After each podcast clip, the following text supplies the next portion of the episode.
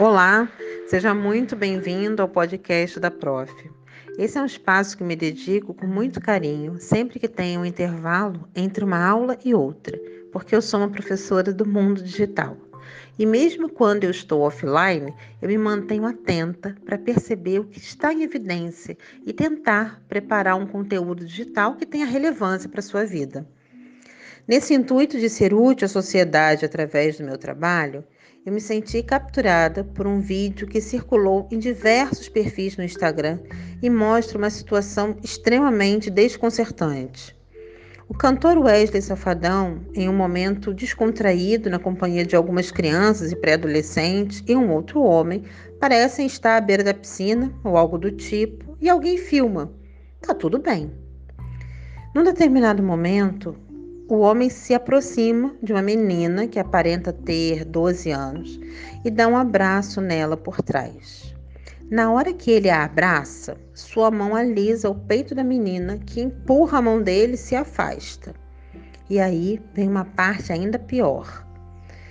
Ele sai sorrindo, puxando a camisa para baixo e arrumando o short no corpo.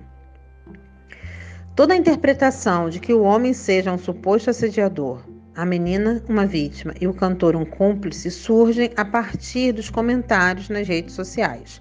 O fato que a imagem nos entrega é apenas uma menina de biquíni, um homem que a abraça e um cantor que sorri.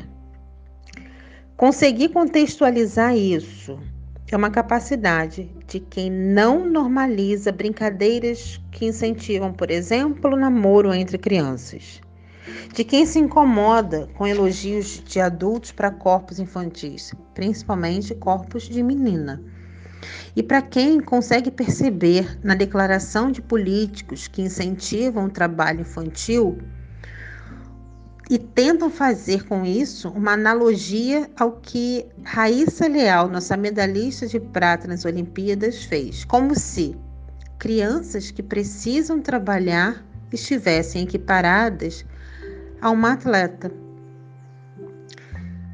Nos indignar com esse fato mostra que nós estamos numa sociedade que chegou no século XXI trazendo as patologias dos séculos anteriores. O que o celular capturou foi uma cena que não é um caso isolado. As meninas do mundo inteiro estão vulneráveis a machos ordinários e ao nosso silêncio. Isso acontece, mas não precisa mais ser tolerado, não. Podemos começar agora a agir de forma diferente com essa questão. Não falar nada é ser conivente com esse jeito safadão de homens agirem o tempo inteiro. E isso apenas faz com que essa ferida social cause ainda mais dor. Não vamos mais normalizar isso, não, por favor. Eu não tenho ideia de quem seja esse homem do vídeo, mas a menina, ela pode ser qualquer criança bem perto de qualquer um de nós. Se uma menina, se uma criança sinaliza que não gosta do tio, observa isso. Se ela chora ao tomar banho, averigue. E se algo acontecer dentro da sua casa, não se cale. Há muitas, muitas mãos estendidas para segurar na sua. Uma das coisas que os abusadores se seguram é no fato de que a vítima vai sentir muita vergonha e vai ser questionada a respeito dessa acusação. O que os abusadores se fiam é na nossa sociedade omissa. Então vamos mudar isso. Primeiro, vamos nos indignar, vamos agir, vamos juntos virar isso.